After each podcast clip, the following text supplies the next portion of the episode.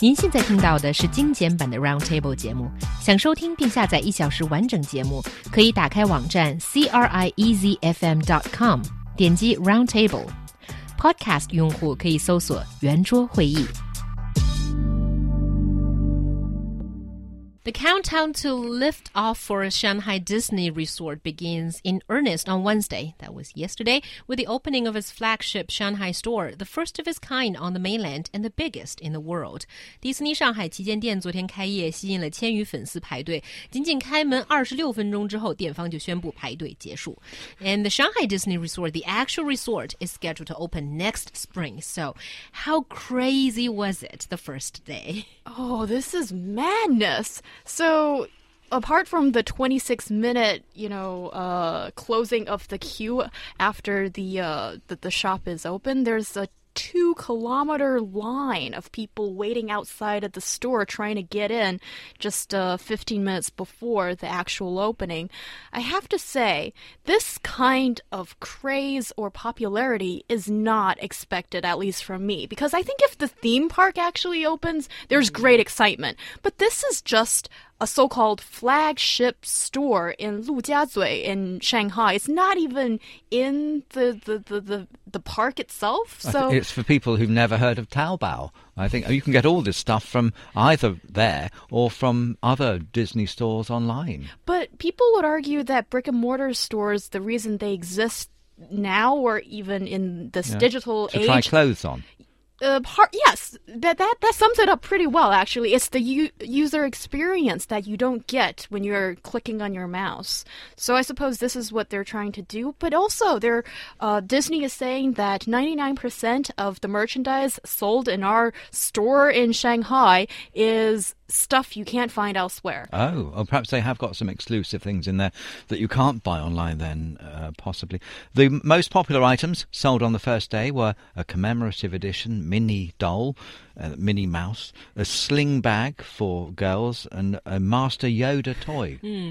Yeah, I guess Star I didn't Wars know- still has yeah. its fans. yeah so star wars is Yeah. still popular uh, okay uh, Disney have got involved recently with that, haven't they? With the new film. Oh, right. And moreover, there's Avengers that Disney has gotten involved with. So it's not only got the, the whole legion of princesses, it's got the Avengers, it's got Star Wars. There's a whole treasure trove of material they can work upon. Yeah. So, yeah, good stuff, I suppose. Yeah, suppose. but let's try to calm down and analyze it a little bit. You know, why is it that people are so crazy over Disney? And you know, uh, the theme store is theme park, okay, but why over something that will they will spend lots of money on a shop? Well, it's their kids that are crazy about it. This is called Pester Power. This is the kids that watch cartoons like Sleeping Beauty and uh, what's the other one? Frozen. yeah. Uh, these things. Let it go, let it go. It But wouldn't the, go away. Oh, wow. But, but the ones that are actually lining outside it, they're adults, right? Because well, the- kids the- they with can kids, take uh, on, adults you with know. kids though, with them with them. I- Or- That's the part I'm puzzled too. This is on a work day in an afternoon. It's a very hot day too, so you know the people would let their kids stand there for hours. I wonder. Okay, either it's their parents who are charged with the task of buying something for their kids, or it's adults who have kids at heart who still reminisce about you know the Mickey Mouse and things like that. The interesting thing, interesting thing about Mickey Mouse is still being used as the, the logo, the symbol for Disney, is that I suspect that no one has ever seen a Mickey Mouse cartoon for at least 50 years anywhere in the world. I mean, it's not on TV. You never see a Mickey Mouse cartoon, do you? No. Uh, On uh, TV, no. and- and yet- On the or- internet, yes. Well, uh, maybe you see them on the internet. Yeah. Um, but uh, it's strange that a, a character really, which we never really see very much of, is still their their logo.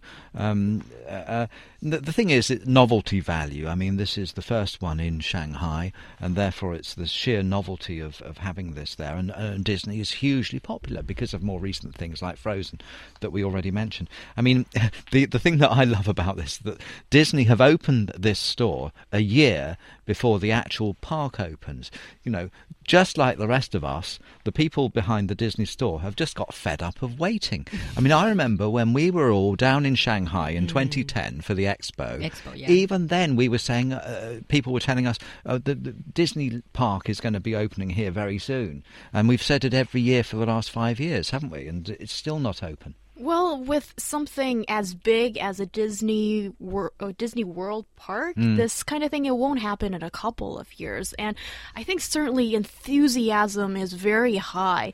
And I on the one hand despise this all commercialization, but on the other, you have to give some credit to the mouse. The way that it's constructed its kingdom and its image, even in China, because it's foreign. It's not something that many of us grew up with. Well, but for I suppose for the younger generation, there are just so many Disney films, so many princess fairy tales, and you know, Frozen and the Avengers that gradually I think the younger generation has bought the whole thing. Hmm. And when you can get a merchandise or, you know, Disney to really strike that chord with you in your head, that's the biggest business opportunity ever. Yes, I think Disney have done what is a masterstroke of marketing, which is they've transcended sort of the, the nationality of their brand and their company. I think children in particular, perhaps all of us, think of Disney characters, or there might be some other characters. We, we don't think of it as an American product. First and foremost, we, I think we think of it as something of ours from our childhood that's very personal. So this is why there's a genius that has transcended the national um, the national barrier of, like you say, um, revering a foreign product. Yeah.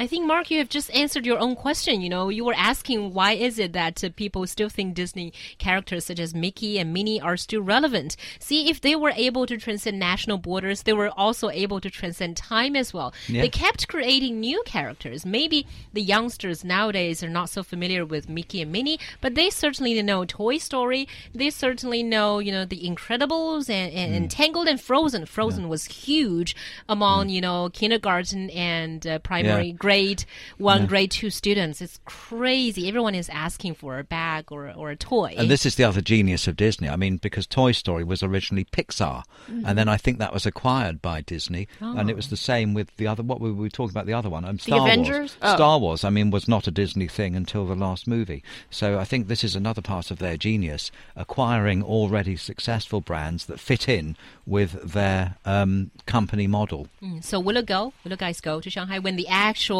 park opens? Um, yes, if I'm invited to go free on a press trip. Ah, I'm also right. price sensitive. I'm going to compare Greedy. the price in Japan and here. Not Yes. greedy, just frugal and sensible. Yeah, because in your age, it will not make Thank you very much. quite much sense. Good point, Xiaohua. Right Sorry, on. I said that, but I still like you, Mark. Well, I don't. Uh, at least I don't remember that old-fashioned website that you remembered. Okay, that's all the time we have.